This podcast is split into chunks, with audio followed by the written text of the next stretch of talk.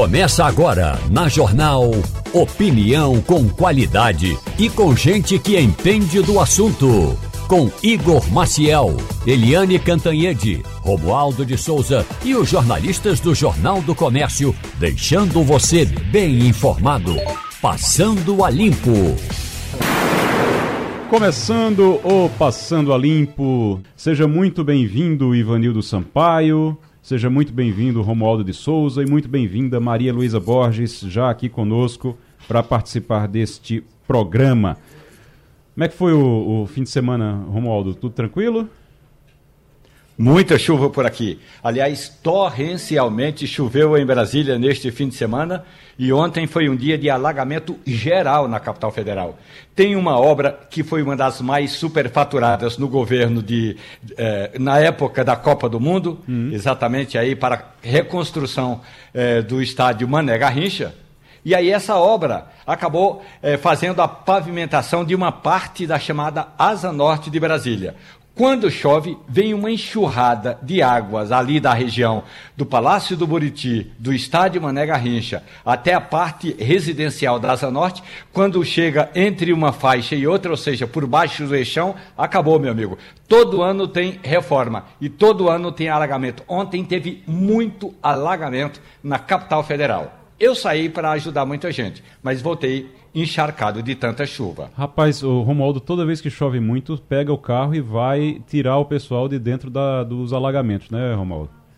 É... Ontem, a, inclusive, a gente fez uma campanha aqui em Brasília. Uhum. Nós temos um grupo chamado Jeep Clube de Brasília. Então a gente entrou em contato, o pessoal do Jeep Clube, e falou assim: olha, tem muita gente alagada no centro de Brasília. E foi o que a gente fez: foi lá tirar o povo. É muita gente. As pessoas ou se arriscam muito ou não se dão conta de que de fato ali pode é, dar uma encrenca. E aí, meu amigo, é muita coisa, muito carro alagado. É, ah, segundo o Corpo de Bombeiro do Distrito Federal, eles atenderam a 42 chamados de pedido para tirar ca os carros de dentro das águas. É muita água, é muita obra inacabada e é muita obra superfaturada na capital federal. Ivanildo Sampaio, fim de semana tranquilo, descansando? Bom dia, Igor, bom dia ouvintes, bom dia companheiros de bancada. Fim de semana normal, sem nada a registrar. Né, em casa, lendo um pouco, vendo a televisão, vendo futebol na televisão, vendo o meu Flamengo perder para o Botafogo. Mas enfim, nada de anormal. Maria Luísa Borges. Ah, esse final de semana foi especial para mim, que a gente comemorou o aniversário da minha irmã, que é uma pessoa que eu tenho um, um carinho enorme. E aí foi, foi bem, bem família mesmo, bem. É uma, fomos para um café, tomamos, conversamos, batemos muito papo, foi relaxante. Eu acho que não tem nada melhor do que você matar a saudade, você trocar a figurinha que a gente se gosta, né? É bom, é, é, é, é ótimo, é verdade. Eu passei o fim de semana com minha família também, fui em Caruaru, visitei minha, visitei minha família e voltei, mas é, voltei ontem já. Peguei uma chuva, rapaz, ontem voltando da, na, na, estrada. Chuva muito forte aqui também, viu, Romualdo? Não foi só por aí não, mas graças a Deus não tinha ninguém preso na, na, na água para pedir socorro a você em Brasília, não. Deixa eu. eu... Agora tem um detalhe Oi, importante: irmão. a Maria Luísa foi com os amigos e a, e a irmã hum. numa cafeteria. O Recife está fazendo um festival, aliás, o Café e Conversa registrou isso no último fim de semana, o Recife Coffee. No, no fim de semana, Maria Luísa, ali no centro do Recife, no Recife Antigo, tinha mais de 6 mil pessoas participando do evento o dia todo. Foi uma festa maravilhosa. Ontem, ontem é, é, são é mais de 30 cafeterias que estão é. lá. Eu, eu passei lá, quando eu cheguei de Caruaru, eu passei lá ontem, à tardinha já, viu, Romualdo? Muita gente, ah. muita gente por lá. Realmente, pessoal é, prestigiando. Agora, eu acho que tem ainda, eu acho que uh, o pessoal vai para lá, não, vai para lá para tomar um café e aí tem uma fila imensa para poder tomar um cafezinho, porque só colocaram, acho que poucas, poucas pessoas ali distribuindo, né? poucas pessoas para atender, e aí muita procura, muita procura, o pessoal almoçando nos arredores ali, eu estava com um grupo, pessoal almoçando e dizendo, vamos acabar para ir lá, ir lá experimentar um café. Acabou que ninguém conseguiu tomar o café porque tinha gente demais. É, é, é curioso, esse mês, mais no, na segunda metade, também tem um festival do café no Rio Mar. Hum, é, as cafeterias de lá vão fazer um, um, mesma coisa, né? Um cardápio especial, né, que você consegue fazer a degustação geralmente por um preço atrativo. E aí é, é, o risco é tem que, tem que chegar junto do ponto de vista de serviço, né, para garantir que ninguém saia como você ficou. Né? É, e tem os 15 anos pra... do Café e Conversa, não é, Maria Luísa? 15 anos Eita, do Café e já Conversa. Já tem 15 anos, é muita, 15 muita história. anos de Café e Conversa diariamente aqui na Rádio Jornal. Por falar, por falar nisso, eu estava lá no evento, Romualdo, e pensando, cadê Romualdo que não está por aqui? Quando é que você vem por aqui? É, eu vou aí exatamente no Dia Nacional do Café, 24 de maio, para celebrar os 15 anos do Café e Conversa, para participar desse circuito do café no Rio Mar e para encontrar os amigos agora em maio, porque você sabe como é que são as coisas, né? Do jeito que estão as passagens aéreas, você tem que fazer consórcio com um ano antes. Então, meu amigo, estou pagando o consórcio até agora. Mas olha, se você não tiver data assim certa, é, a gente tem, tem publicado aqui algumas promoções interessantes no Jornal do Comércio e no NE10, é, dessas empresas que compram milhas e bilhetam com milha. O problema é que você não pode dizer o dia exato que você vai, você tem que deixar uma margem, né, geralmente dois para frente, três para trás, para você poder viajar. Então, se você tiver de férias, conseguir se planejar, você consegue é, comprar a passagem por um preço bem mais acessível do que se você for comprar mesmo é, é, direto na companhia aérea. Tá aí a oportunidade, Romualdo. E bota lá, tem um, o, o você bota lá o, o, cupom Maria Luísa. Não, não, tem cupom Maria Luísa, não. não. mas assim, é engraçado, a gente fez uma parceria com uma, uma, um grupo que produz conteúdo sobre turismo. Sim. E esse, esse grupo, né, é, é um pessoal de Minas Gerais que faz é, é, muito conteúdo de viagem, muito conteúdo sobre destinos. E aí eles têm um, um, software que identifica essas promoções dessas empresas que compram milhas. Porque não tem uma só. Tem, tem uma que está sempre na cabeça da gente porque faz muito anúncio, mas tem várias, né? Às vezes a melhor promoção nem está naquela que é mais conhecida.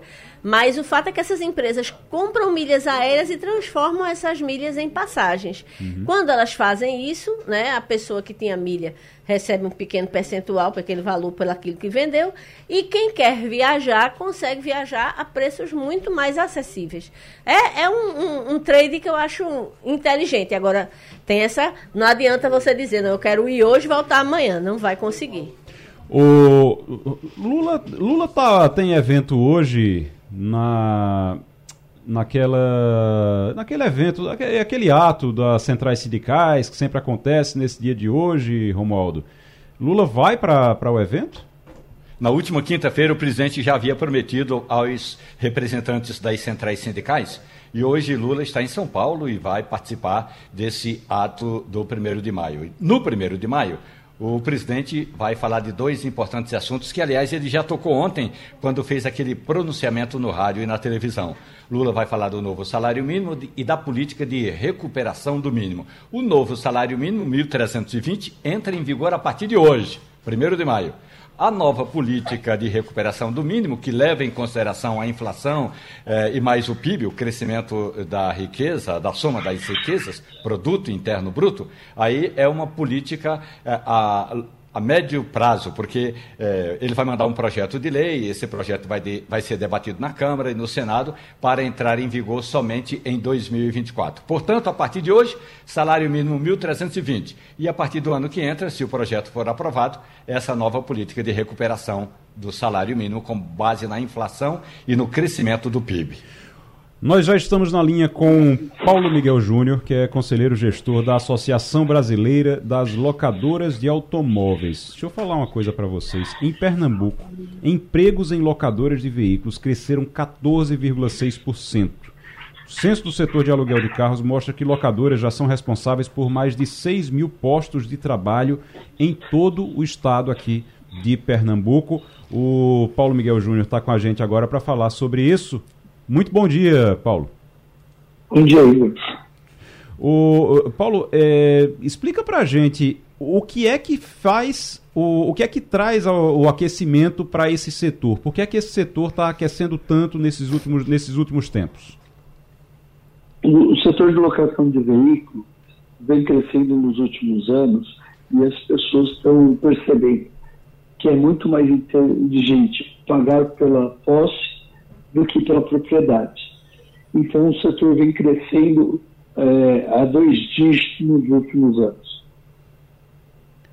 E aí, esse, no caso, é exatamente. E aí vem nessa história também a questão das assinaturas de, de veículos, que é exatamente essa ideia de você não comprar, mas de você utilizar. É isso. Exato. Uhum. As pessoas estão vendo que hoje o custo para você manter o carro ou o custo de aquisição do carro é, não tem valido a pena vale muito mais a pena você pagar um valor fixo mensal e utilizar o carro e no final do contrato poder devolver ele, sem ter o desgaste de perda dos valores durante o período que você está com o carro.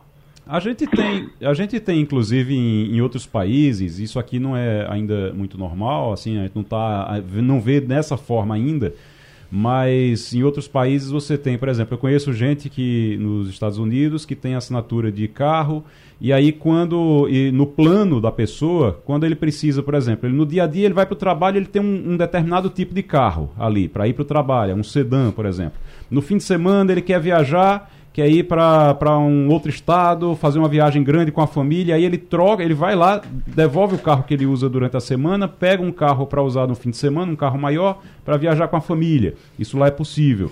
Aqui ainda não tem isso, né? Não chegou nesse ponto ainda. Não, nós tivemos uma locadora tentando implantar esse sistema, mas ainda não temos nada disponível né, nesse sentido. É algo muito interessante, é, lá as pessoas pagam um valor de crédito é, mensal e podem variar de carro conforme sua necessidade. Eu vou passar aqui para Ivan. Nós temos uma bancada aqui, Paulo. Paulo Miguel Júnior é conselheiro do gestor da Associação Brasileira das Locadoras de Automóveis. E nós temos aqui, Paulo, uma bancada que quer lhe fazer pergunta. Maria Luísa Borges, Romualdo de Souza e também Ivanildo Sampaio lhe perguntando agora. Ivanildo. Bom dia, Paulo. Olha, a cultura do brasileiro, principalmente do nordestino, é alugar carro pelo final de semana, enquanto dele está numa revisão, teve um pequeno acidente. Então ele vai lá, aluga por dois, três, quatro dias. Não há uma cultura de você alugar o carro por um mês inteiro. Eu pergunto a você, isso está acontecendo agora? Já se aluga carro por um período mais longo? Sim, com certeza, amigo. Desculpa. As pessoas agora estão alugando o carro por, é, por ano. Nós temos o carro por assinatura, que é o contratos que vão de 12 a 48 meses. E a pessoa deixa de ter seu carro próprio e passa a ter um carro alugado. E aí esse isso é o que responde no caso esse crescimento, esse crescimento que a gente tem aqui em Pernambuco, por exemplo, de 14%, é exatamente em cima disso também. Também. É, e também um ponto do crescimento além do carro por assinatura, que é esse de longo prazo, o turismo interno tem crescido bastante e tem favorecido também a locação de períodos menores. Maria Luísa Borges. Muito bom dia, Paulo. Obrigada por estar aqui conosco. É, com relação aos postos de trabalho, é, esse é um assunto que é bem importante a gente frisar, porque a gente sabe que a gente vem de um, um período assim de dificuldade de muita gente de se colocar. Eu queria que você falasse para a gente quais são os principais postos que são gerados, onde é que você tem é, mais é, é, é, oportunidades e qual é a qualificação que essas pessoas precisam ter para se candidatarem a uma vaga no setor de é, aluguel de veículos. Como toda atividade ligada ao setor de serviços, é, o nosso maior foco é, em postos de atendimento. Né? Então a gente tem aí, é, a, a, maioria necessita o, é, o curso, era segundo grau, agora o fundamental completo, né? E, é, e as atividades administrativas. Romualdo de Souza. Muito bom dia para você, Paulo Miguel. Aqui em casa a gente fez as contas e ter um carro por assinatura é muito mais barato, é muito mais seguro e é muito mais cômodo. Agora vou dar, falar do cenário de Brasília.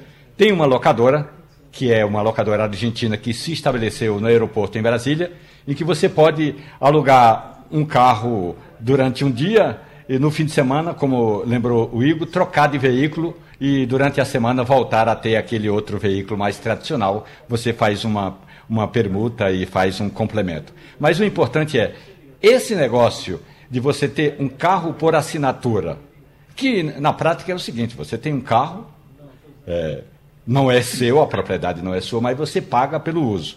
Quando completa aí os 10 mil, 12 mil quilômetros, na hora da revisão você entrega o carro, pega outro e está tranquila. Não tem esse gasto todo que a gente tem com veículo próprio. Agora, eu lhe pergunto, Paulo, esse negócio de carro por assinatura veio para ficar? Com certeza. É, nós temos um, um, uma ideia de que hoje pelo menos 10% da frota do, do total das locadoras já tem carro por assinatura. E isso tende a crescer nos próximos anos. A gente acredita que isso chegue até 20% do, do total da frota das locadoras. É, é algo muito interessante, porque tira do, do, do proprietário do, do veículo, né, ou de quem vai utilizar o veículo, a, toda a dor de cabeça com manutenção, documentação e eu falo que a pior parte da jornada de você ter um carro é a hora que você vai vendendo, porque é, as, os lojistas pagam muito menos do que você espera e você tem uma dor de cabeça muito grande para vender o veículo. Então, com o carro por assinatura, terminado o contrato, você devolve o carro e não tem mais dor de cabeça. E pode sair com outro zero.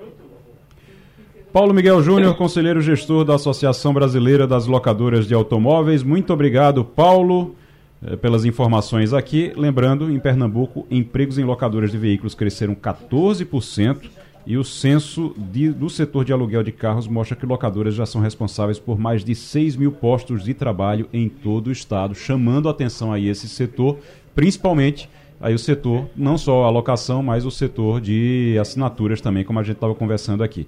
Já na linha conosco, Adriel Dreyfus, é, que é secretário da Associação Pernambucana da Advocacia Negra. Adriel, seja muito bem-vindo ao Passando a Limpo. Bom Alô? dia. Muito bom dia. Você me ouve? Eu estou ouvindo bem baixinho. Bem baixinho. Deixa eu pedir para aumentar um pouquinho o meu volume aqui para ver se a gente consegue. Mas melhorou agora? Melhorou, melhorou. Pronto. Adriel, é, primeiro deixa eu é, dar as boas-vindas aqui ao Passando a Limpo e explicar aqui que é o, o, assunto da gente. Aqui uma mulher negra foi obrigada a se retirar de um avião da Gol que partia de Salvador com destino ao aeroporto de Congonhas, ali em São Paulo, na noite de sexta-feira. Teve dificuldade para guardar a mochila no compartimento de bagagens, lá dentro da aeronave já, já estava se preparando para sentar, reclamou da situação.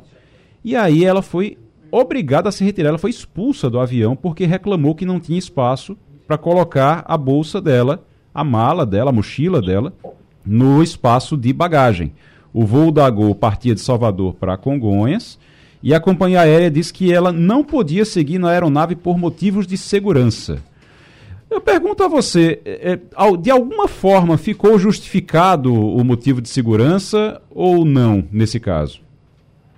Veja, até o presente momento não foi justificado, né, não houve, na verdade. Tem uma série de testemunhas quando as pessoas que estavam no voo, inclusive muitas pessoas se indignaram né, com a situação, tanto que surgiram alguns vídeos sobre o que estava acontecendo. Porque o que é que acontece? Uh, existe, a lei prevê né, a possibilidade do comandante da aeronave pedir, né, ter a retirada de pessoas ou de objetos que possam causar risco à segurança do voo. Entretanto, isso não ficou configurado no caso. Em momento nenhum, é, tenha, se tem provado, se tem um relato, de que a, o comportamento ou pedido para ajustar a bagagem dela tinha oferecido algum perigo ao voo. Por uhum. isso que a gente percebeu, né, ficou muito evidente, que não se tratava de, de risco real, era apenas a presença de uma mulher negra no, no avião, o que torna a situação muito séria. É, isso de algum isso, isso tem implicação jurídica, inclusive, né? Claro, uh, o artigo 12 da Lei de Crimes Raciais, ele fala exatamente sobre isso, sobre ser crime com pena de até três anos, você impedir a permanência ou a entrada de uma pessoa em razão da sua cor em aeronaves, em transportes públicos de modo geral. Eu vou passar aqui para a nossa bancada. A gente está aqui com Ivanildo Sampaio, Romualdo de Souza e Maria Luísa Borges. Começar por Maria Luísa Borges aqui. Muito bom dia, Adriel. É, eu queria saber assim se já houve alguma é, é, alguma comunicação da companhia aérea, se alguma coisa foi explicada de alguma, de alguma forma ou se na verdade houve o um episódio, é, o comandante é, se protege pelo, pelo, por essa é, autoridade que ele tem de tomar decisões ali dentro da aeronave, mas a companhia aérea deu alguma justificativa plausível para o que aconteceu? Maria Luísa, até agora a gente não tem um posicionamento oficial da Gol, né? Pelo menos até o momento que eu estou falando, a gente não teve acesso a isso ainda. Né? O que houve, na verdade, vejam só, com é, a Samanta ela foi acompanhada por advogado quando a Polícia Federal a retirou do, da aeronave e levou ela para uma delegacia. Né? E a, a defesa dela já informou que, na verdade, ela teve que assinar um TCO, que é um termo circunstancial da ocorrência, por desobediência, como se ela não tivesse, quando ela não quis retirar da aeronave, obedecido à ordem legal dos policiais. E aí, quem pode vir a ser processada até o momento, é, criminalmente, é ela. Perceba o nível do absurdo, como a gente tem várias formas de racismo operando aí. A gente tem racismo institucional da AGU, a gente tem racismo institucional da Polícia Federal, né? E essa mulher precisa de uma reparação. Ô, Adriel, é, só para a gente entender, o comandante foi quem mandou que ela for, foi quem determinou que ela fosse expulsa do avião. O comandante chegou a, a, a encontrar com ela, a conversar com ela, ou ele mandou a ordem de lá de dentro? Esse, esses pormenores ainda não foram, não vieram uhum. a público, então eu particularmente ainda não tive acesso a ele, mas o que eu sei que acontece é que existe um sistema de comunicação entre os tripulantes, né, entre a equipe. Então, houve, né, chegou até ele o que estava acontecendo, certamente nem que fosse pela descrição de alguém, uhum. né? E ele, enquanto comandante, poderia pessoalmente, para verificar algo nesse nível, que é retirar alguém da aeronave, né, isso é algo muito sério, ele deveria pessoalmente ter verificado a situação, que até então, gente, pelo que a gente sabe, não foi o que aconteceu. Né? Não, a gente não teve notícia sobre isso ainda. Ivanildo Sampaio. Adriel, eu sou um cara de cor parda. Meu pai era quase mulato. Essa questão do racismo tem chegado a pontos que eu considero que são quase extremos.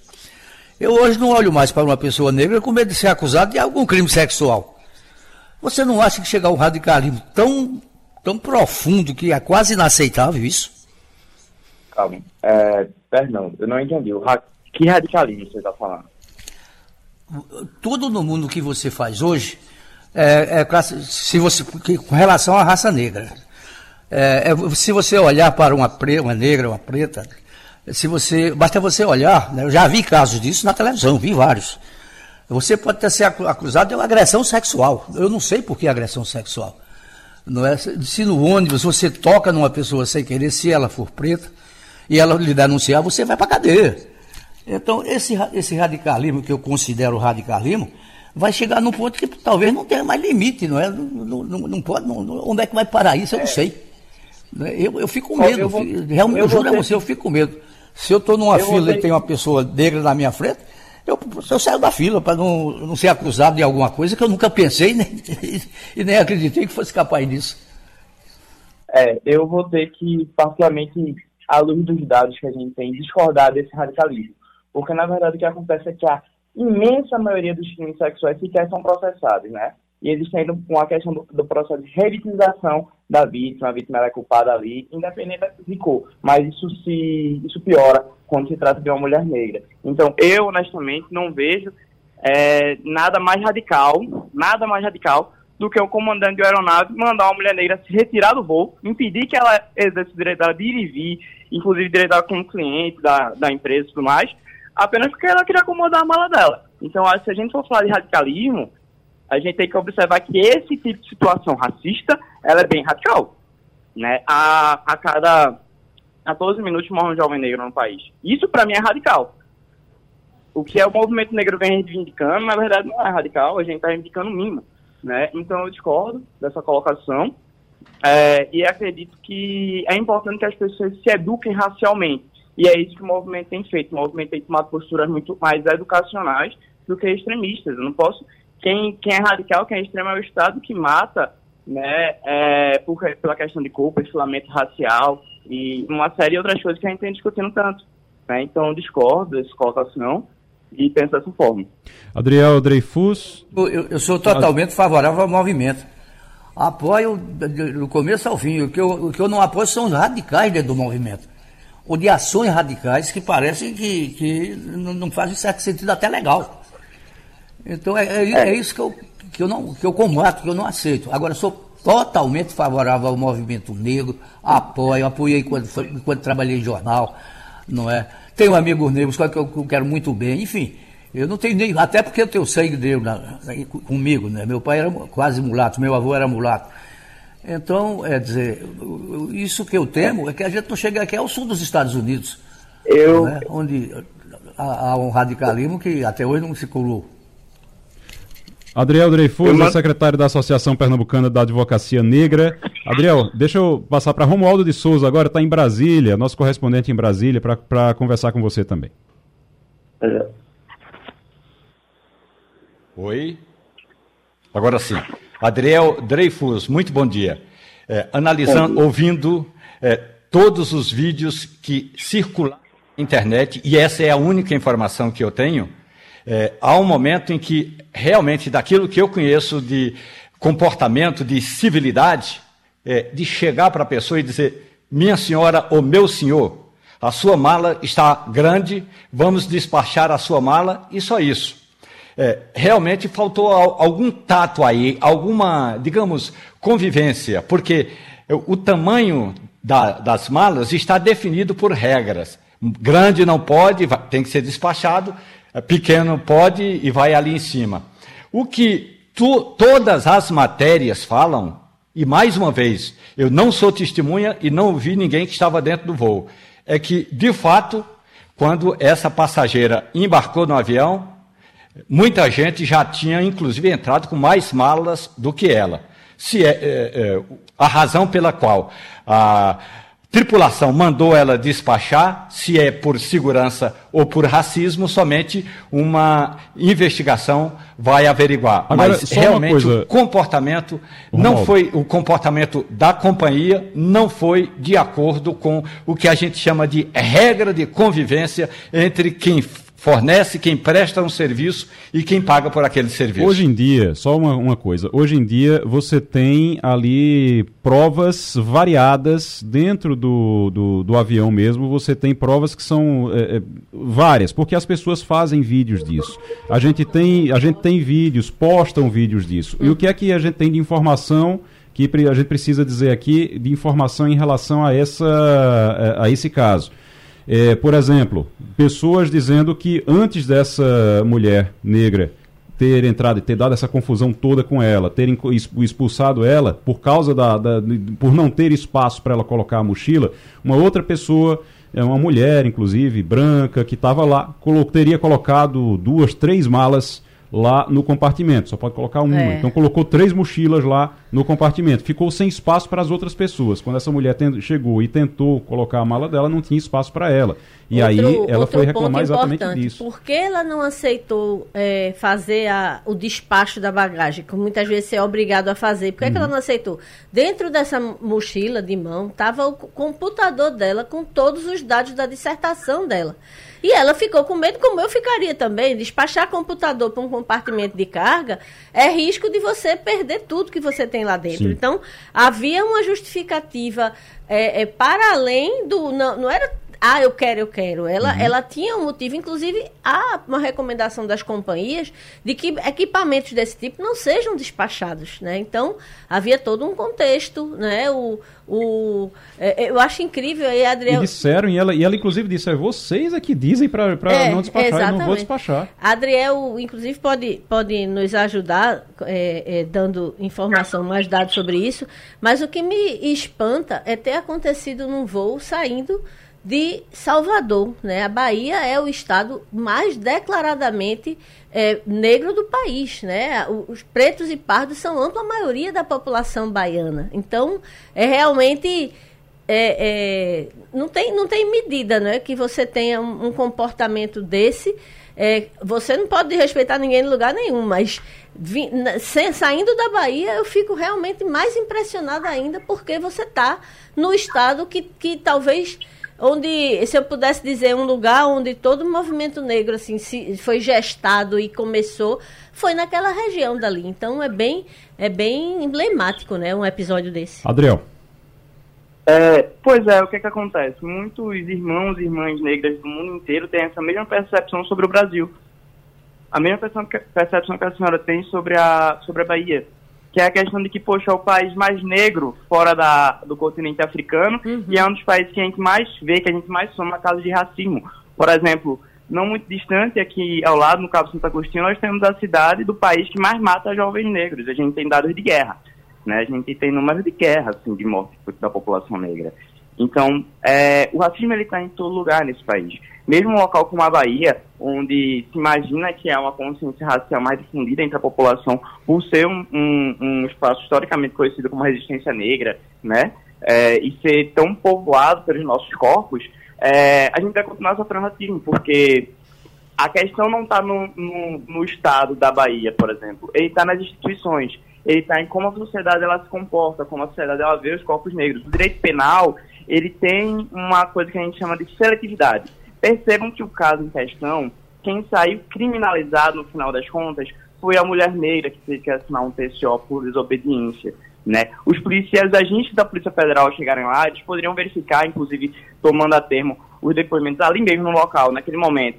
É, do restante dos passageiros falaram isso não aconteceu, né? Muita gente falou, não, nem porquê, né? A gente tá entendendo o que ela tá saindo.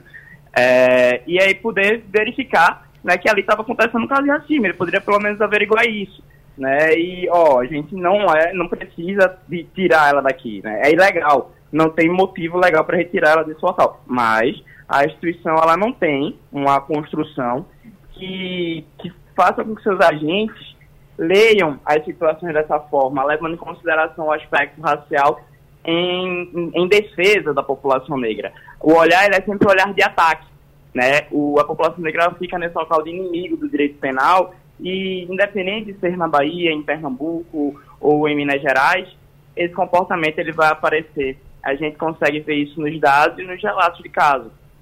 E lembrando que tem muitos, o Adriel trouxe uma informação importante aí, dizendo que importante e preocupante, dizendo que é ela que está sendo processada, ela que assinou um TCO e tem muito vídeo, tem muita testemunha, gente que estava dentro do avião. Não é gente que você vai ter que procurar pelo mundo porque se perdeu, não. É gente que você tem o registro Agora, e você sabe onde está e que pode servir de testemunha nesses um casos. Por favor, Adriel, dele Oi. detalhar para a gente. Ele já explicou que no final do, do, episódio o que é mais incrível, mais terrível é que ela é quem está sendo acusada é tá né, sendo de acusada, desobediência. É. Uhum. É, é, se com todas essas provas que tem, com todos os vídeos, com os depoimentos, que tipo de crimes podem ser imputados a essa tripulação, Adriel? Olha, de pronto eu verifico que eu já disse no início, que é o artigo 12 da lei de crimes, racia é, de crimes raciais, né?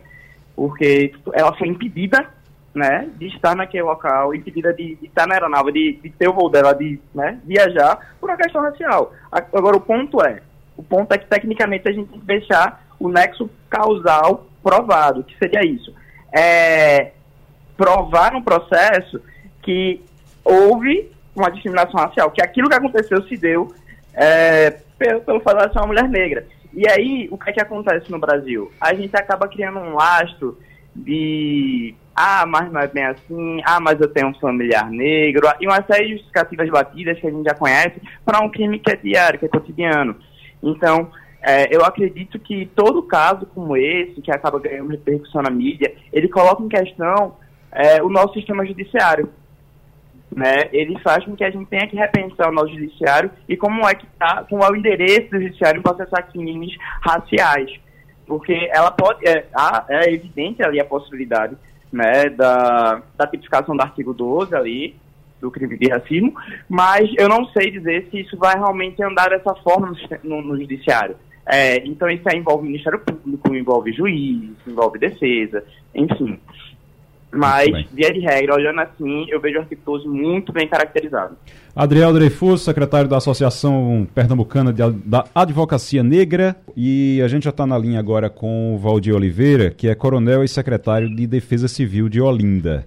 Houve um desabamento num edifício na noite da, na, da quinta para sexta-feira, lá no bairro Jardim Atlântico, em Olinda. A defesa fez um levantamento, a Defesa Civil fez um levantamento e atualmente, isso me chamou a atenção, 110 imóveis estão com risco iminente de desabamento em Olinda. 110 imóveis. Informação que a gente tem, informações repassadas pela Defesa Civil da cidade. Ô, Valdir, seja muito bem-vindo ao Passando a Limpo, muito bom dia para você. E eu lhe pergunto: esses imóveis, tem gente morando? Bom dia, Igor. Bom. É, nós temos algumas informações de alguns deles aí que com ocupação irregular. Uhum. Então, Está aí na então, então, estamos junto com a Procuradoria do município, uhum. entrando como terceiro participe nessa, nessa situação, para que a seguradora agilize né, o processo de, de reintegração de posse da edificação e possa executar as devidas ordens de demolição. Então a gente, a gente tem outros imóveis na mesma situação que esse imóvel estava lá e desabou e pessoas morreram. É, Valdir, Coronel, deixa eu é, dizer, esse prédio estava lá há 22 anos, que estava condenado, tinha gente dentro, essas pessoas morreram. Os órgãos públicos, eu não estou dizendo que é o senhor, estou dizendo que é prefeitura e todos os gestores que passaram durante essas mais de duas décadas aí, prefeitura, governo do estado, judiciário, todo mundo tem responsabilidade nisso, porque foram 22 anos com esse prédio com pessoas dentro. E a gente tem outros imóveis. E vai passar 20 anos também para poder ter uma solução? Ou vocês é, é, pediram um, uma agilidade nisso? Como é que vocês estão trabalhando nessa agilidade? Pronto, veja, é, é, no ano 2000, várias vistorias, vários prédios que foram interditados e o Ministério Público entrou com ação contra a seguradora, né, para que fosse feito a, a demolição mais rápido possível das edificações. E esse processo vem se arrastando por anos e anos. O que a prefeitura já vem fazendo, não só agora, mas vem fazendo anteriormente, vem fazendo. Fazendo o levantamento dessas edificações, atualização desse, dessas edificações e entrando com ações de agilidade dos processos. Seja cumprido que foi, foi estabelecido no ano de 2000, ou seja, quase 20 anos atrás, em outras gestões, para que seja cumprido o que foi feito no processo. A, a gente está tá com um pouquinho de dificuldade na ligação Deixa eu ver se. É, tá muito baixo. Eu tô, ouvindo você muito baixo a ligação. Vê se a gente consegue melhorar um pouquinho agora. Eu, não ouvi a sua pergunta, mas eu ouvi a minha resposta. Deu para ouvir? Deu para ouvir, é porque cortou um pouquinho, acho que é a conexão. Não sei se, se o senhor está em movimento, coronel. Mas talvez o senhor ficar, fique paradinho aí onde o senhor está, que é para gente, a gente não perder a sua conexão. Mas é, continue. Vamos lá. Então, a, a prefeitura está entrando como terceiro participe nessa história, uhum. porque é, é, é, uma coisa entre a Caixa Econômica e o Poder Judiciário. Então, a prefeitura está entrando como terceiro participe para que isso seja agilizado. Sábado passado aconteceu uma reunião entre a Caixa, a seguradora Caixa com a, a Procuradoria do município e foi acertado, tratado amigavelmente que pudesse agilizar essa demolição que está acontecendo desde ontem.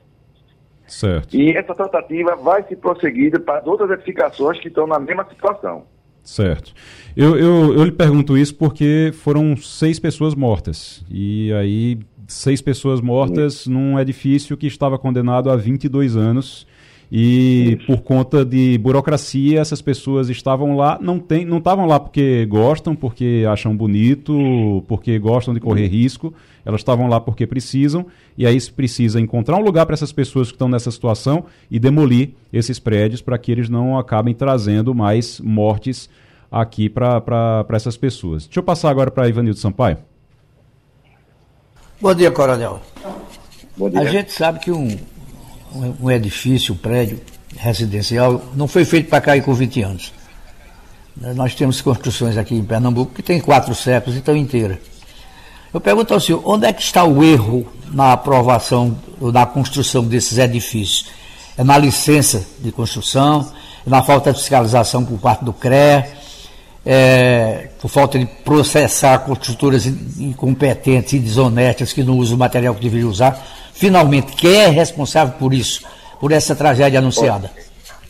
Eu, eu posso falar em, em, questão da defesa civil e como até como bombeiro a época que aconteceu esses fatos no ano de 2000. foi feita uma vistoria é, com a federal sobre tipo de edificação chamada de caixão, tipo caixão. E foi condenado esse tipo de obra no, no município, e nos municípios, tanto em Recife, Olinda e Jaboatão. Então, é uma coisa que vem de décadas atrás, esse tipo de construção, que foi proibida essa, esse tipo de construção. Então, isso aí passa tudo pela questão, desde a, desde a licenciamento, acompanhamento da obra, os órgãos é, é, fiscalizadores, como CREA, Prefeitura, Estado, então envolve muitas coisas. Então, nesse, nesse, nesse nesse tempo todo, foi verificando que esse tipo de, de edificação não é propícia para a nossa região. Então, desde aquela época de 2000, não se faz mais esse tipo de construção. Maria Luísa Borges. É, eu morei naquela região muito tempo. É, eu saí de lá já faz umas três décadas. Eu morei em Jardim Fragoso, que é uma área adjacente, né, da onde aconteceu o acidente e que também passou por tragédias desse tipo. É, o senhor relatou todas as aí, os passos necessários para se tentar fazer ou uma desocupação ou uma, uma é, responsabilização da seguradora. É, existe alguma maneira, um fast track, que isso seja feito mais velozmente? Porque, como o senhor disse, é, desde o ano 2000 a gente tem ocorrências assim graves, tragédias anunciadas. É, é, eu, eu, inclusive, é, um dos edifícios que caiu lá em Jardim Fragoso ficava na minha rua. Então, era uma coisa assim inacreditável. A cada, é, é, a cada mês, a cada momento assim mais traumático, eu via pessoas é, queridas sofrendo. Então, é, de fato, são de, décadas em que não se consegue uma, uma uma forma mais efetiva de dar segurança a essas pessoas. O que é que precisaria, do ponto de vista legal ou do ponto de vista, é, sei lá, um, um, uma, um comitê especializado que tentasse fazer isso é, é, correr com mais é, velocidade? Porque parece que, de certa, como, como o Igor disse, em uma única ocorrência a gente teve seis vidas perdidas, né? seis vidas ceifadas. Eu concordo com a senhora. Inclusive, como oficial do bombeiro, eu participei do primeiro desabamento do edifício Erika, Jardim Fragoso, e tivemos a oportunidade de trabalhar naquela operação, como ainda como oficial do Corpo Bombeiro, como tenente. É, é preocupante é, os processos né, jurídicos, é, existe é, uma morosidade por conta dos recursos que existem de indenização entre as partes, né, aquela briga jurídica, mas a questão que falou é muito importante. Pode ser criado um comitê, como aquela época de 2000 foi criado um comitê onde foi feito uma, umas vistorias integradas, onde foi feito é, é, uma, uma, varredura né, de todas as edificações da vistoria. Então poderia ser feito realmente agora, né? Sendo capitaneado né, pelo, pelo Estado e, e os municípios, né, se reunindo juntamente com o Ministério Público e, e os órgãos de engenharia, né? Que poderiam fazer uma, uma, uma, um comitê e esse comitê trabalhar em cima dessas edificações e paralelamente com a assistência social dos municípios e do Estado, para que pudesse entrar, é, vamos dizer assim, rapidamente nessas edificações, retirar essas pessoas, colocar em locais seguros e essas demolições fossem efetivamente feitas, né? Não, não precisando esperar é, os processos jurídicos chegarem ao fim. Esse caso específico que aconteceu, houve no sábado uma reunião com a Caixa Econômica e amigavelmente a Caixa né, já providenciou a demolição dessa edificação, porque estava desocupada. Mas existe o problema daquelas que estão com ocupação. Então, precisa de ordem judicial para ser retirada essas pessoas. Às vezes, precisa da força policial para estar presente, para que elas possam sair de lá. Existe toda uma, um, uma estrutura para tirar essas pessoas de lá e colocar em local seguro. Então, se nesse momento, aproveitando essa situação infeliz que aconteceu no nosso estado, pudéssemos fazer um comitê e esse comitê agilizar todos esses processos, com certeza muitas vidas serão salvas. Coronel Valdir Oliveira, secretário de Defesa Civil de Olinda. Coronel, muito obrigado pela participação. Vamos aguardar que isso seja, esse processo seja acelerado realmente para que a gente não veja mais tragédias como a que nós vimos não, nesse, nesses últimos dias. Já de volta agora com Passando a Limpo, Eliane Cantanhede está conosco já na linha? Eliane, bom Sim, dia. Sim, já estou aqui. Você está aqui em Pernambuco? Estou, estou em Recife, né, para o aniversário da minha amiga, Sueli Machado, E estou curtindo aqui a nossa terrinha, né? Que coisa boa. Pegou umas chuvinhas de ontem para hoje, mas está dando para aproveitar ainda, né? Claro, já comi caranguejo, sururu. Estou feliz da vida. Gostou, gostou do sururu? Ah, eu adoro, né? Toda vez que eu chego aqui eu já fico perguntando, cadê o sururu? Eliane, vamos falar de, vamos, vamos falar de, de, de, de política porque tem Lula ontem pronunciamento, hoje tem evento com Central Sindical, mas ontem ele fez um pronunciamento importante nesse momento que o governo está vivendo, né? Pois é, o Lula precisava botar um pouco a cara, né? Ele tem ficado muito tempo no exterior, são várias viagens internacionais, uma atrás da outra, agora já vai ter outra. Então ele precisava botar um pouco a cara, conversar um pouco com os cidadãos e as cidadãs. Né? Então ele foi para a televisão na véspera do 1 de maio, que é o Dia do Trabalhador, e ele foi anunciar duas coisas importantes. Primeiro, que o aumento do salário mínimo é um aumento acima da inflação. Não é só pela inflação, mas acima da inflação, como era nos, nos primeiros governos dele. Segundo, né, o, a, o teto para a isenção do imposto de renda. Né, o teto foi para R$ 2.640, isso atinge 15 milhões de brasileiros né, que deixam de pagar imposto de renda.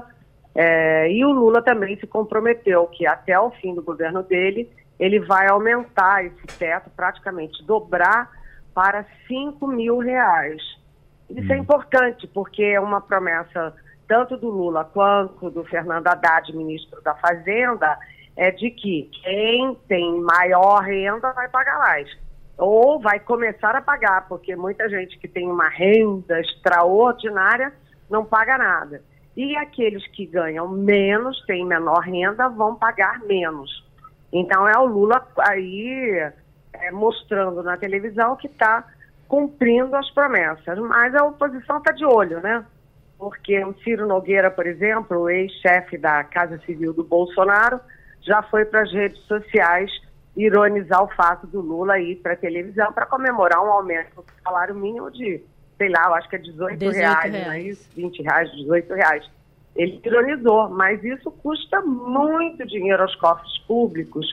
Por quê? Porque uh, o salário mínimo é, não é só o salário mínimo, é salário mínimo, aposentadorias, pensões, reajusta também é, o seguro-desemprego, ou seja, tem um impacto enorme nas contas públicas.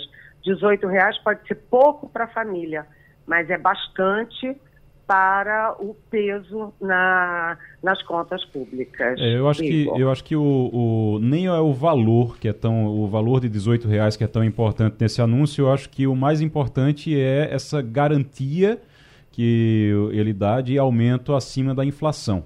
E aí esse aumento acima da inflação, com certeza, eu acho que é o que pega não só para esse aumento de 18 reais, mas para os próximos que virão também. Maria Luísa Borges, né? Maria Luísa Borges. Muito bom dia, Eliane. É, a gente está aí com a CPI, né? É, é, e como você falou aqui na sua pauta, é, a CPI dos autos golpistas vai ser uma guerra de narrativas não é? A questão de é, usar os dois, tanto o governo quanto a oposição devem se valer de informações do, sobre os militares e vindas de militares, mas a gente sabe que os atos golpistas foram cometidos por um lado, é? Isso é, é fato. É, quais são as expectativas aí para esse andamento dessa CPI? Bom dia, Maria Luísa. Olha, é aquela história, né? é, fatos são fatos e as fake news são fake news. E as fake news caminham muito rápido na internet. Então, é claro, como você disse, que é óbvio, é estridentemente óbvio, né, que quem promoveu os atos de 8 de janeiro foram os bolsonaristas. Quem financiou, quem atiçou, quem convocou, quem foi lá, quem invadiu, quem quebrou, tudo em nome de Jair Bolsonaro. O próprio Jair Bolsonaro investigado, porque afinal das contas ele conclamou a população o tempo inteiro contra o Supremo Tribunal Federal, contra a democracia, contra as urnas. O ministro da Justiça dele, o Anderson Torres, está preso desde janeiro, enrolado até o último fio de cabelo, com minuta de golpe, é, com mapa de votação de Lula, com manipulação da Polícia Rodoviária Federal. Então, isso tudo está muito claro. Mas, é, enquanto a, a oposição, né, os bolsonaristas, vão focar no 8 de janeiro, eles vão focar no 8 de janeiro para dizer o quê? Que o Ministério da Justiça foi é, leniente, que o GSI, o Gabinete de Segurança Institucional lá do Palácio do Planalto foi leniente, que havia uh, avisos da ABIN, que é a Agência Brasileira de Inteligência, que havia uh, avisos da Polícia Federal sobre a gravidade e que ninguém fez nada. Então, a oposição vai focar no dia 8 de janeiro para tentar dizer que o governo Lula deixou rolar porque tinha interesse de se passar por vítima. Acredite nessa bobagem quem quiser, né? Enquanto isso, o governo Lula, os governistas na CPI, vão tentar mostrar toda a história do golpe. E a história do golpe começa com Jair Bolsonaro, é, capitão, né? Jair Bolsonaro militar, continua com Jair Bolsonaro, deputado federal, e é, ganha essa força toda com Jair Bolsonaro, candidato a presidente e depois presidente. Então, a, a, a, o governo Lula e os governistas, os líderes, os aliados, vão mostrar toda a história que está por trás dessas invasões, que foi realmente um atentado contra a democracia, né? E aí o, a oposição vai usar muito das redes sociais, porque nas redes sociais ah, os bolsonaristas acreditam qualquer coisa, né? E, e o governo vai tentar é, levar o máximo de informações, de fotos, de vídeos, é, de mensagens, para mostrar a realidade. Vai ser uma guerra de narrativas. A narrativa da realidade e a narrativa da conveniência política dos bolsonaristas. Romualdo de Souza. Eliane Cantanhede, você perdeu o espetáculo da cidade inundada ontem. Brasília estava literalmente inundada e você pode imaginar que vai continuar assim, porque, segundo o Instituto Nacional de Meteorologia, tem mais pancadas de chuva neste feriado, portanto, vai chover e vai alagar justamente nas obras que o governador Ibanez Rocha inaugurou semana passada. E por falar em governador, Eliane. O governador de São Paulo fixou o salário mínimo de mil, em 1.550. E aí a oposição a Lula está dizendo, olha, Lula dá 1.320, Tarcísio 1.550. Que história é essa de dois salários mínimos, um do Brasil e outro de São Paulo, Eliane? Pois é, Romualdo. Primeiro, aqui também choveu, aqui em Recife também choveu ontem, mas não alagou tanto assim não. Foi uma chuva forte e rápida e o resto do dia estava bem bonito. Agora, é, isso aí faz parte da polarização da política brasileira. Você está há quatro anos da próxima eleição presidencial, mas os atores e os candidatos já estão se colocando. É, o, o Tarcísio Gomes de Freitas é naturalmente um candidato, por quê? Primeiro, porque ele é governador de São Paulo e 10 entre 10 governadores de São Paulo se colocam automaticamente como candidatos à presidência. Segundo, porque ele tem um vácuo a ser ocupado, que é o vácuo do Bolsonaro.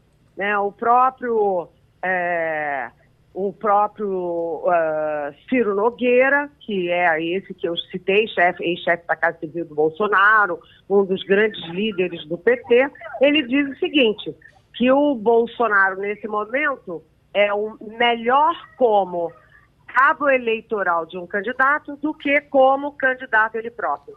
Então, isso é uh, o bolsonarismo e a direita construindo uma alternativa ao Bolsonaro, que é o Tarcísio Gomes de Freitas. Ou seja, é uma guerra de salário mínimo e é uma guerra política entre o PT, o Lula e o bolsonarismo, agora com Tarcísio Gomes de Freitas. Ivanildo Sampaio. Bom dia, Eliane. Da próxima vez que você vier a Recife, será minha convidada para a gente almoçar com direito a sururu, siri, caranguejo e tudo que a gente tem direito. Mas veja bem, é, o pessoal da, da AgriShow desconvidou o ministro da Agricultura para a abertura da festa. Não é? Significa isso o quê?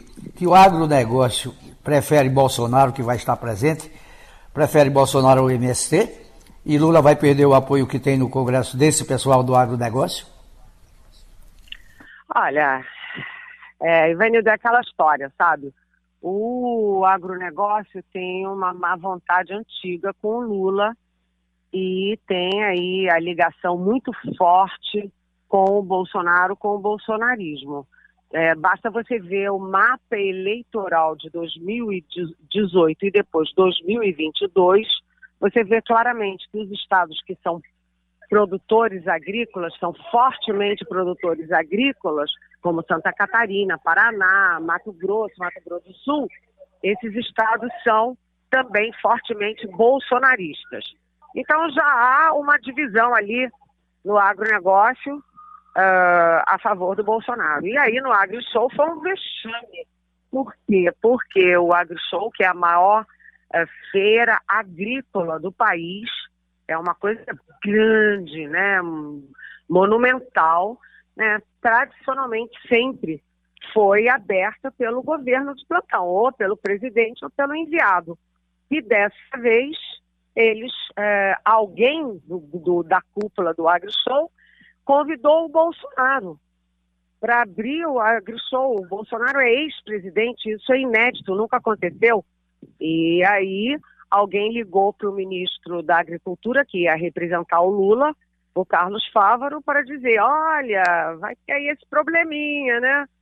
E aí o, o Carlos Fávaro se sentiu desconvidado, e isso é péssimo, péssimo sob todos os aspectos. Péssimo para o Lula, porque o Lula precisa da agricultura. O, se você olhar os dois anos de recessão no Brasil, quem segurou as pontas foi a agricultura. Quem segura o PIB é, no Brasil é a agricultura, porque a indústria está indo, está é, tá andando para trás, está recuando. Quem segura é a agricultura. Segundo, porque a bancada ruralista é fortíssima no Congresso e o Lula vai enfrentar não uma, mas pelo menos duas CPIs. Né? A CPI do MST e a CPI dos atos golpistas.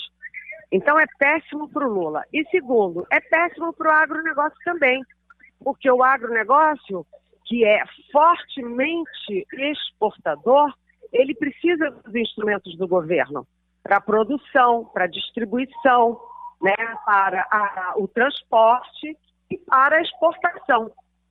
Então ninguém ganha com isso e ontem mesmo eu já recebi mensagens do setor dizendo que tem a turma do Deixa Disso entrando em ação para tentar apagar o incêndio. Só que o Bolsonaro já está lá, já foi recebido com carreata, aquilo tudo que ele sabe fazer, né? Carreata, ser carregado para lá, para cá. Ou seja, o agro show, agro show, virou uma festa do Bolsonaro. Isso é inadmissível, né? E o governo retaliou já cortando patrocínio do Banco do Brasil. O que cá para nós faz muito bem. Não vai o governo Lula patrocinar um evento que se tornou um evento bolsonarista, né? É uma situação bem complicada e, como você disse, Eliane, acho que é ruim para os dois lados, para o governo e para o agro. Acho que acaba sendo ruim para todo mundo.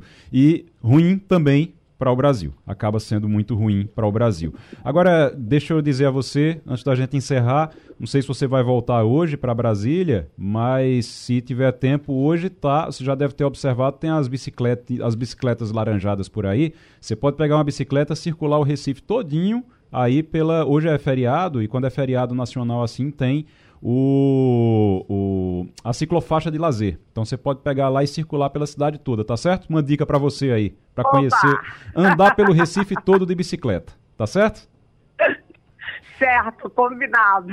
Valeu, boa viagem de volta. Bem... Abraço, tchau, tchau.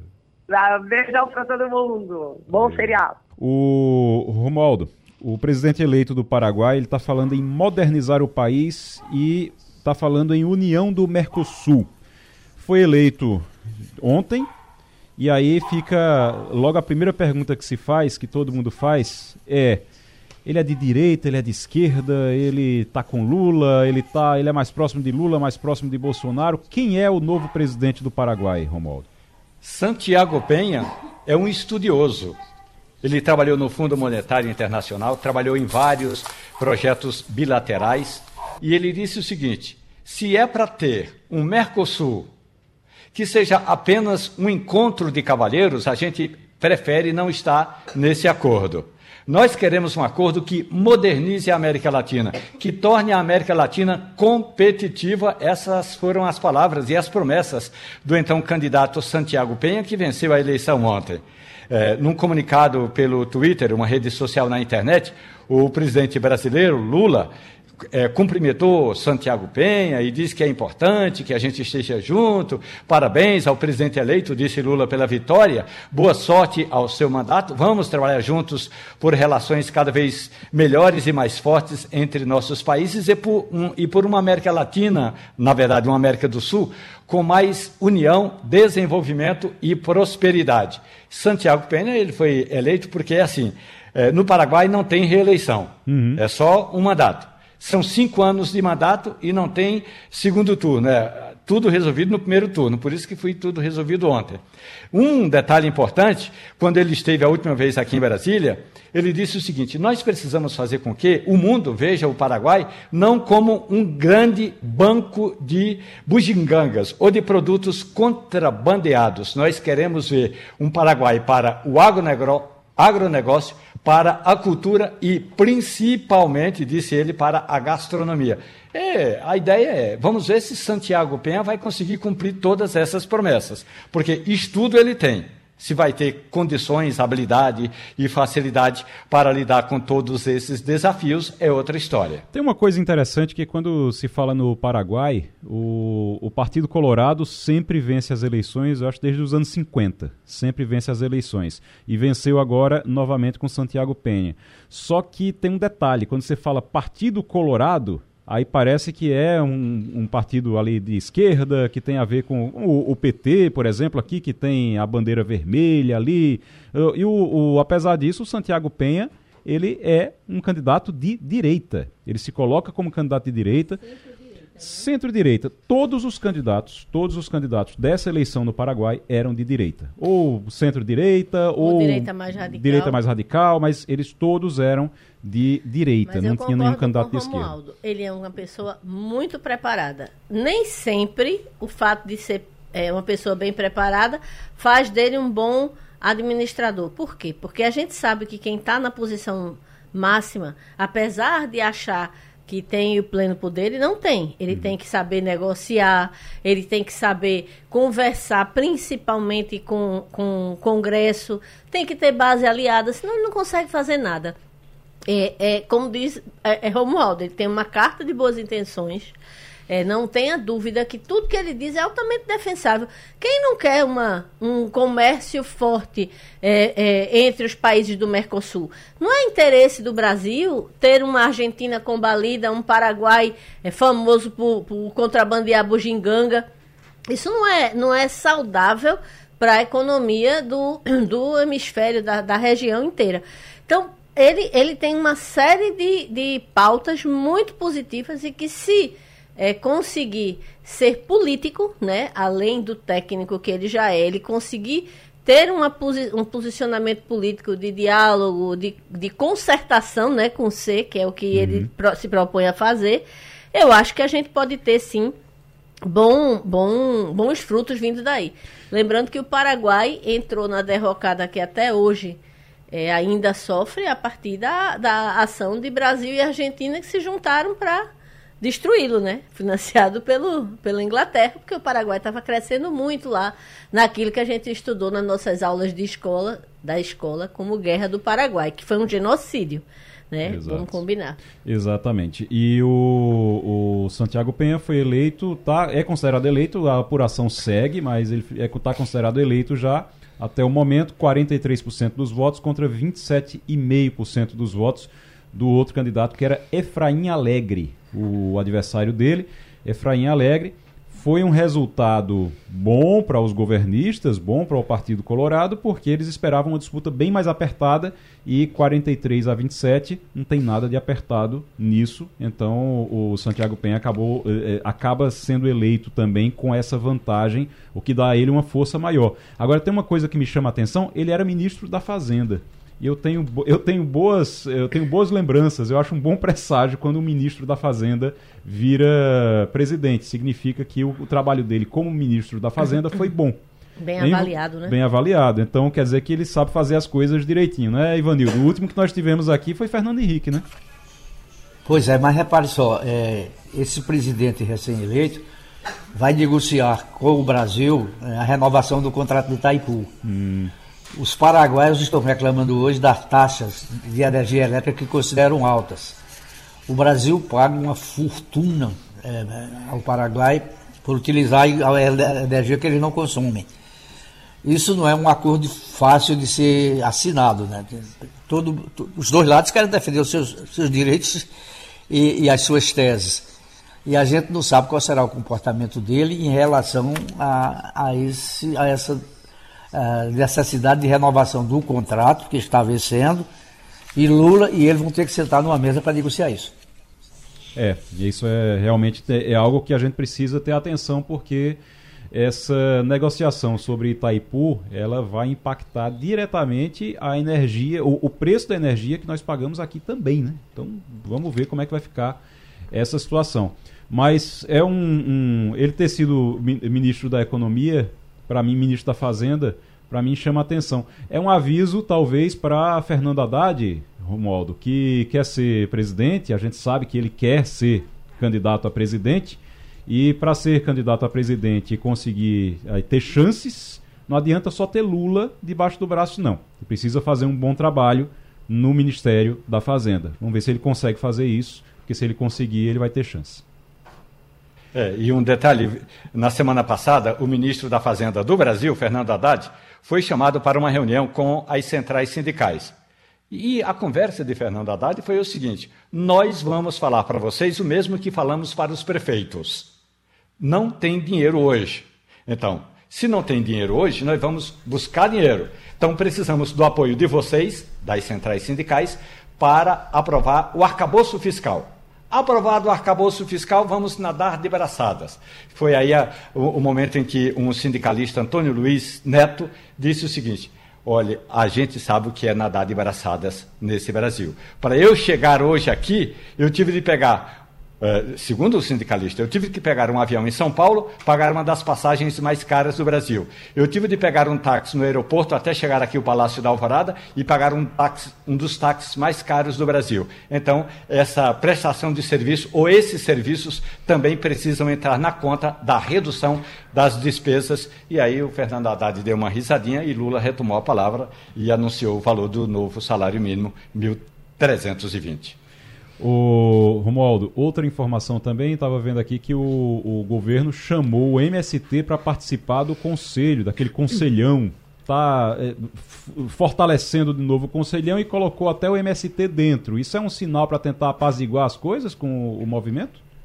Pois é, o ministro da Reforma Agrária, Paulo Teixeira, ele me disse o seguinte: olha, se a gente não fizer é, a nossa parte de interceder em favor do diálogo, não vai ter é, governo que dê jeito. Nesse conselhão é, estão representantes o setor da indústria, dos trabalhadores, o setor da igreja, dos movimentos sociais, dos movimentos culturais. Então vamos colocar o agronegócio diante do MST. O problema todo que a gente sabe, e aí o Paulo Teixeira também sabe, e aliás sabe mais do que nós, porque ele é militante do movimento social, ele vem do movimento social da periferia de São Paulo. O Paulo Teixeira sabe que uma coisa é o que o MST acorda no Conselhão. O MST já integrou como convidado o Conselhão na gestão, na primeira gestão de Lula. E aí acordava uma coisa, terminava a reunião, já estava saindo com foice nas costas para fazer uma invasão de terra. Então, vamos ver como é que vai se dar esse diálogo do governo com o agronegócio, olhando frente a frente com olhando frente a frente os integrantes do MST e vice-versa. Eu falei aqui no início do programa que a gente ia falar sobre essa história de sorvete e de sobremesa. Rapaz, tem uma, um, uma coisa. Ela pode, pode custar cerca de 50% mais barato no produto final, só quando você muda ali a composição. E aí você paga menos tributo também por conta disso. Grandes redes que antes vendiam casquinha de sorvete, especialmente em quiosques, passaram a chamar o produto de sobremesa. O item em si não sofreu alteração, muita alteração na composição, e a, a, tem uma Associação Brasileira de Sorvete, a Abra Sorvete, diz que a explicação disso está na carga de impostos, que é de 20, é 24% mais baixa para produtos tributados como bebida láctea e vendidos como sobremesas. E aí é por isso que a casquinha de sorvete agora virou casquinha de sobremesa. Isso isso tá na, no radar de Fernando Haddad também, Romualdo? Ele, ele vai procurar um jeito de, de, de taxar melhor o sorvete, não? Pois é, o ministro da Fazenda, Fernando Haddad, já disse o seguinte: quando nós tivermos pronto o projeto de reforma tributária, e quando eu digo o projeto pronto, é porque ainda a, a versão não está concluída, é isso. Então, essas chamadas. Ele usou uma palavra que eu entendo perfeitamente. Ele chamou de leniência fiscal. Leniência fiscal é como se fosse uma brecha que você encontra, uma brecha na legislação para pagar menos tributo por uma ou por outra situação. Hipoteticamente, por gentileza, é hipotético. Um café expresso paga um determinado imposto. Um café maquiato, ou seja, com leite, paga outro tipo de, de imposto. Então, é, essa chamada leniência fiscal, o ministro da Fazenda disse que a reforma tributária tem de cuidar. Eu não sei se a reforma tributária, eu não sei se o Silvio Costa Filho, que vai ser um dos integrantes desse grupo, vai se debruçar sobre as bebidas lácteas, sobre o, o, a, a, bebidinha, a chocolatada que a gente usa, ou sobre aquele é, chocolatinho que vem junto da xícara de café. Então, tudo isso vai entrar na reforma tributária e as suas diferentes regulamentações. Agora é impressionante como, assim, esses detalhezinhos, é por isso que é tão complicado tudo aqui no Brasil. Você abrir um negócio no Brasil é complicado, você manter um negócio no Brasil é complicado, empreender no Brasil é muito difícil, né, Ivanildo? Porque você tem esses detalhezinhos, como o Romualdo está dizendo aí, o imposto do café é de um jeito, mas se você bota um leite dentro o imposto já é outro. No caso do sorvete, você tem o sorvete, mas se você chamar de sobremesa láctea, você vai pagar menos imposto. Então tem essas coisinhas que complicam e dificultam muito a nossa economia, né, Evandro? Eu repare só, uma reforma tributária num país é, unitário né, é, é, mais fácil de ser efetivada do que num país federado como é o Brasil. A legislação tributária é, é, do estado do Amazonas é totalmente diferente do estado do Mato, Grosso, que é diferente de São Paulo, que é diferente de Pernambuco. Pernambuco teve uma greve de produtores de tomate há uns 20 anos, há mais de 20 anos, há uns 30 anos atrás, porque a Secretaria da Fazenda resolveu que ia taxar o tomate. O pessoal que produzia tomate na região de Bonito entrou em greve. E dizia que São Paulo não pagava imposto sobre o tomate. Quer dizer, é muito complicado num país federado uma legislação tributária é, que seja única. Eu não sei como é que Fernando Haddad vai conseguir aprovar, o governo vai conseguir aprovar uma reforma tributária com as muitas diferenças que existem entre os estados. A questão da arrecadação. Né? Eu lembro que quando eu trabalhei na Secretaria da Fazenda, o governo de Marco Maciel, o estado de São Paulo é, faturava de impostos em quatro horas o que o estado do Amapá faturava no ano.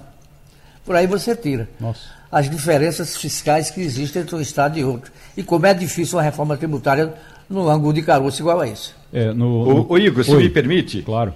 É, Maria Luísa gosta de café expresso. Quando você chega na cafeteria, então se pedir um café expresso, vem acompanhado um copinho com água com gás. Olha o detalhe, e isso é real. Uhum. Se a cafeteria colocar naquele copinho a água com gás de uma garrafa de água com gás, tem um tributo. Agora, se a cafeteria colocar a água com gás daqueles galões que você compra e que são recarregáveis, o tributo é outro. O ICMS é outro. Portanto, é por isso que, como diz o Ivanildo Sampaio, fazer uma reforma é, tributária no Brasil tem que levar até a água com gás que acompanha o café expresso, Maria Luísa. Rapaz, é um, um, é um vespeiro, né, para você mexer numa, numa reforma tributária, para você fazer uma reforma tributária, você está mexendo num vespeiro, porque tem coisas que você nem imagina ali dentro. Eu é, não imaginava isso. Nessa, nessa polêmica aí, é sorvete, é bebida láctea, é, na verdade o que deve ter acontecido foi um alerta dos nutricionistas. Porque é, de fato, ninguém está fazendo nada de ilegal. Se você vende um produto que tem uma composição acima de 30% de origem, de origem do leite, ele é classificado como bebida láctea. Então, bebida láctea, ele tem uma tributação totalmente diferente do sorvete. É, o fato de estarem mudando o nome é apenas a ponta do iceberg. O que é maluco é essa tributação de origem. Porque é, tecnicamente podia dizer, não, tem que classificar como sorvete porque é sorvete, não, tá, tá, é concorrência desleal. Na minha opinião, a, acho que as pessoas é, que fazem lá a, a, o cálculo tudo mais devem ter feito o alerta de que a composição era uma composição que podia ser classificada de bebida láctea e aí provavelmente se viu a oportunidade de recolher menos tributo, porque é, vamos combinar, a carga fiscal que a gente, a gente tem no Brasil é um negócio fora do, do comum, né? E aí fica todo Sufocando. mundo procurando alternativa, Brechas. Né? Procurando brecha. Isso aí com certeza foi um contabilista que chegou para eles e disse, ó, oh, eu descobri aqui um negócio, se vocês é. chamarem de bebida láctea, é. vocês vão pagar metade do imposto. Pergunta vão pagar a tua nutricionista quanto por cento tem de leite. Ó, tem 29, manda aumentar para 30 que resolve o problema. Aumenta Ou então, já resolveu. tem 31, então vamos classificar.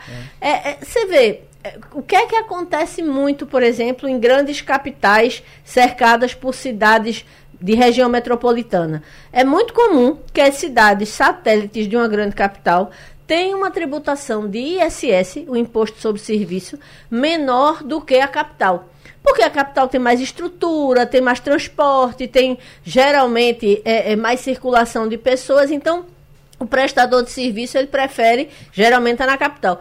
Quando essas cidades das bordas de uma grande capital começam a tributar diferentemente, você vê uma migração de escritórios de advocacia, por exemplo, de, de empresas que prestam serviço, porque quando fazem isso, sai de uma faixa, às vezes, de 4 para 2, de 6 para 4 faz uma diferença muito grande no final do mês para o, o, empresário pagar as contas. Sim, então, na verdade, é, é, esse tipo de, de, eu, eu, não gosto da palavra guerra fiscal, porque eu não acho que isso é uma guerra, sabe? Se a gente tivesse todo mundo realmente trabalhando pelo, por um país só, a gente não vivia em guerra, né? Mas que você vê hoje de tributar diferentes produtos em diferentes estados, de você atrair é, é, todo uma, um setor, porque a sua tributação para aquele setor é especificamente mais vantajosa para o empresário as pessoas fazem conta. É a mesma coisa que a gente faz na casa da gente. Uhum. Então, é uma, é uma tentativa. E por que que essas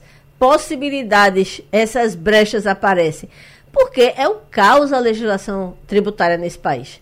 Não tem ninguém que possa dizer que entende tudo é, que, se, que acontece no, no, na área tributarista desse país.